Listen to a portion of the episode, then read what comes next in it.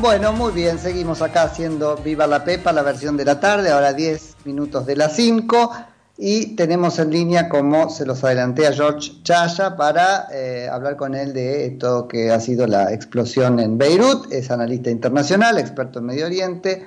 Hola George, Nico Yacoy, ¿cómo estás? Buenas tardes. Buenas tardes Nico, buenas tardes a todos los oyentes. Muy bien, gracias por el llamado. No, a vos por, por atendernos y qué impresionante, ¿no es cierto, esa explosión? Sí, sí, sí, verdaderamente impactante y bueno, eh, incluso afectó a parte de la Embajada Argentina eh, en cuanto a mampostería y demás, no así con heridos, pero mm, grande, sí, un hecho inesperado, eh, pero bueno, tiene que ver con el marco de, de una realidad que a la cual el Líbano no puede escapar y en la que la responsabilidad de la dirigencia política de los últimos 40 años no puede dejarse de lado, ¿no? No hay que soslayar. Bueno, totalmente, porque uno mira, bueno, pasa en el Líbano, qué sé yo, enseguida piensa en atentados, ¿no? Con nota eso de una significación. ¿Qué, qué este, significación le das vos? Bueno, tenemos, a ver, desde el punto de vista de lo que es eh, la información oficial, yo estaba charlando hasta recién con, con familia y con, con colegas y con agencias y periódicos en Beirut. Y me, enviaron hace 20 minutos el, comunicado oficial de gobierno, lo que se puede considerar como la posición del gobierno oficial. Lo que se dice es que la explosión se debió a un en un warehouse, en un almacén donde estaba almacenado eh, almacenada gran cantidad de productos químicos, ácido nítrico, entre, entre otras cosas, incautadas a un buque ruso en el año 2006, estamos hablando de cuatro años atrás, y que quedó almacenado ahí. Para los que conocemos el Líbano, para algunos gente tuyo que conoce el Líbano y conoce el puerto, y conoce Beirut, Beirut es muy pequeñito, es muy pintoresca la ciudad, pero el puerto está en una zona casi urbana, tanto igual como si hablas de Puerto Madero aquí. Ah, te, iba a decir, como si el puerto fuera los diques de Puerto Madero ahora. Exacto, sí, sí, pero imagínatelo mucho, a, dimensiones más pequeñas porque, porque Beirut... Tiene un millón de habitantes Beirut, ¿no es cierto? ¿Perdón? ¿Un millón de habitantes tiene Beirut? Sí, sí, sí. Sí, para poner a los, a los oyentes tuyos en, en, en, en una foto, Beirut es muy parecido a Mar del Plata por, ponerlo en algún lugar, con la costanera, lo que se llama la cordiche allá. Eh, sí, ese acantilado, ¿no? Claro, pero el puerto está en zonas muy urbanas. En consecuencia, almacenar ese, tipo de, químicos allí, eh, es decir, el sentido común te indica que es un desatino y la realidad política del libanesa indica que no tiene más que que ser observado y analizado desde el punto de vista de la irresponsabilidad, la ineptitud y, la corrupción que, es rampante en el Líbano hace varios años y que ha puesto al país en la situación que, transita actualmente en lo político, en lo económico, en aspectos hiperinflacionarios, eh, con una depreciación de la moneda espantosa, con servicios básicos que no se están brindando, con personas que tienen energía eléctrica eh, dos horas y después tienen cuatro horas sin, luz en sus casas, algo que tengan la posibilidad de comprar un equipo electrógeno y que, se abastezcan ellos mismos, con problemas de toda naturaleza y toda índole que tienen que ver con la corrupción, una dirigencia política inepta, que es lo que por otra parte se ve, y vos lo conocés al tema, y desde octubre del año pasado hasta la gente está en las calles reclamando cambios, pero definitivamente no, no se han sucedido esos cambios, más allá de algún, algún maquillaje, de cambiar algún ministro o un primer ministro. Y eso se debe, y hay que decirlo, a que Líbano no es un país soberano, no es libre, no es independiente, no toma sus propias decisiones. Eh, esas decisiones están secuestradas por una ideología política que domina y ocupa el país, que es la ideología islamista proveniente de Teherán, y que el ejército de ocupación em, funcional a esa ideología dentro del Líbano es Hezbollah. Esta es la realidad del país. Todo análisis que pueda llevar adelante cualquier persona eh, alejado de esta fotografía eh, va a tener tintes ideológicos, subjetivos eh, o de un desconocimiento brutal de lo que es el Líbano. Hoy no se puede hablar más del Líbano como la París del Medio Oriente, la Perla del Mediterráneo, la Suiza del Intermedio. Eso terminó, terminó en el 75 con la guerra civil, que fue brutal, que terminó supuestamente, te lo entrecomillo, eh, en el 90 con los acuerdos de Taif en la ciudad saudita de Taif, pero que no terminó en la práctica que siguió hasta 2005 con el retiro y el fin de la tutela siria después de 30 años de ocupación del país del ejército sirio y de la dinastía Assad, con la muerte del ex ministro Karim y con la resolución 1159 de la ONU, que obligó a que se vayan de Líbano. Se fueron militarmente hablando, pero se quedaron en las estructuras, en las instituciones democráticas, eh, socavaron, mm, corrompieron, eh, eh, bueno, y el lugar del ejército sirio lo tomó la milicia partido, el partido milicia, digámoslo así, o el partido político terrorista, que es como debe ser definido, porque la Argentina reconoce a Hezbollah como terrorista, lo ha calificado así, y se mantiene la calificación. En consecuencia, esa es la realidad técnica que hay que manejar para hablar de Hezbollah. ¿Es un partido político? Sí. ¿Pero también es terrorista? Sí. Y para nuestro país es terrorista y para Paraguay es terrorista y lo será prontamente para Brasil y lo es para Estados Unidos, Australia, Inglaterra, la Unión Europea y una serie de un grupo más, más amplio.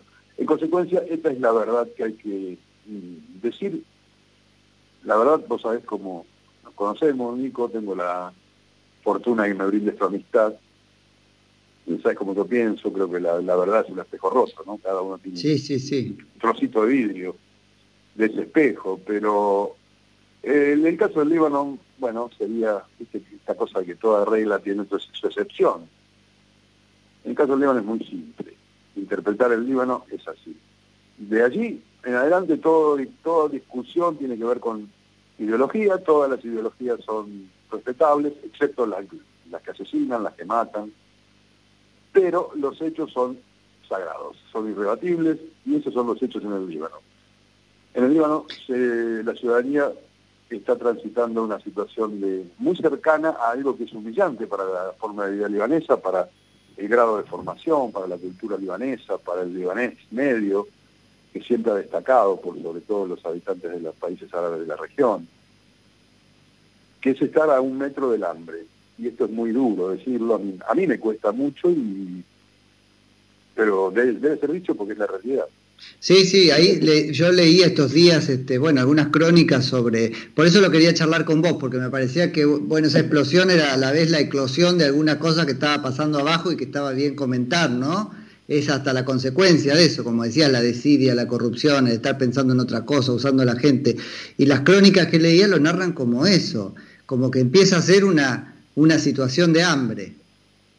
Completamente. Y vos, vos, vos fijate que hay para de algún modo lo podemos poner en paralelo, ¿no? Eh, recordemos la gente muerta aquí en los trenes del ferrocarril Sarmiento. Sí. Eh, la corrupción mata, claro que mata. Y, aquí, hoy mató en el Líbano y, antes mató en Argentina. Y, y, también hay otro hecho que no hay que dejar de lado, pero no, si me tengo que eliminar yo te diría, primero por una cuestión profesional, no quiero apresurar, vamos a dar la derecha del gobierno libanés, vamos a decir que bueno, está bien, fue una tragedia, no fue un ataque terrorista, como dice el gobierno, pero el viernes es un día decisivo para el Líbano y para, y para la, digamos, el, la arena y el escenario político regional. Porque el viernes la Corte Internacional de la Haya, eh, puntualmente el Tribunal Especial que se constituyó para el Líbano en el año 2009, luego del asesinato de Rafik Hariri, que ocurrió en 2005, 14 de mayo, el día de San Valentín, él fue asesinado con 20 personas de su comitiva y volado por el aire con un camión bomba con 500 kilos de explosivo plástico. Ese tribunal empezó a sesionar investigando la muerte de, del ex primer ministro en el 2009, después de cambiar tres, tres fiscales porque habían sido amenazados y demás. El juicio siguió, se sindicó a cuatro procesados y encartados, cuatro oficiales de Hezbollah, como los autores intelectuales, materiales, ejecutores, incluso un suicida. Eh, esta gente está prófuga de la justicia. El viernes va a haber sentencia en La Haya. Hassan Nasrallah sentencia en ausencia, digamos, George. Exacto. Otro otro tema que es para poner también en paralelo con Argentina, ¿no? Con nuestro país con respecto a, con respecto a, este, a este drama, de esta tragedia que viven muchas personas y familiares de los de los muertos en la en la AMIA. Bueno, en este caso, Nasrallah ya ha dicho que cualquiera sea el resultado de la sentencia, no los va a entregar. Y esta gente vive en el Líbano, también sabe el gobierno libanés dónde viven, los cuatro prófugos, viven en el Valle del Becá, pero si Nasrallah no, no los entrega, eh, va a haber implicancias. Y tampoco le conviene a Hezbollah eh, el día, el día viernes va a ser un día muy, muy complicado en la región, particularmente si uno considera que en esta última semana ha habido, con la de ayer, desde el lado del Golán eh, y de la, de la frontera siria, donde abatieron a cuatro terroristas que estaban colocando bombas en la frontera con Israel, y del lunes pasado, cuando un comando de Hezbollah ingresó también cerca de la frontera siria, cerca del Golán, en una zona que en el Líbano se conoce como las granjas de Sheba, bueno, violó la línea azul trazada por la ONU, ingresó a territorio israelí, hubo una refriega y hubo una, un tiroteo y hubo una respuesta de artillería israelí sobre el sur del Líbano. Así que el día viernes va a ser un, un día complicado, o no sé si complicado para, para, para, para, la, para, la cuestión, pero va a ser un, un día difícil que puede marcar eh, distintos caminos de reacción de Hezbollah. ¿eh? Incluso sí, es, muy, difícil, no cuesta no vincular una cosa con la otra, ¿no? Aunque como vos decís, todo tiene que ser con su tiempo y con sus pruebas, eh, pero cuesta. Claramente, sí, claramente vamos a darle la derecha al gobierno y a decir, bueno, dicen eso, ok, eh, veremos. Ahora, lo otro es otro tema que es, prácticamente es así.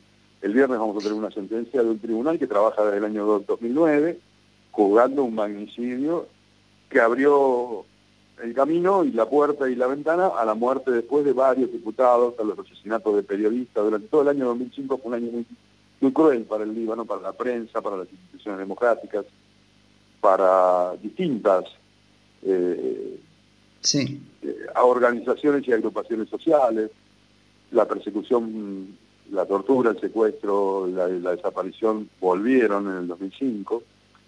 Bueno, desde ese incidente de la muerte de Hariri, en 2009 constituyó este tribunal, trabajó y mucho durante 11 años. El viernes aparentemente nos va a mostrar todo su trabajo y tendremos un fallo. Seguramente Habrá que estar pendiente. Sí, yo creo que el fallo va a ser condenatorio, porque esta gente está procurada hace más de cinco años.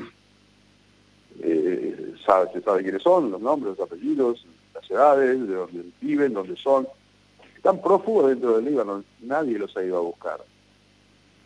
El requerimiento del tribunal está dado, pero nadie los, detuvo.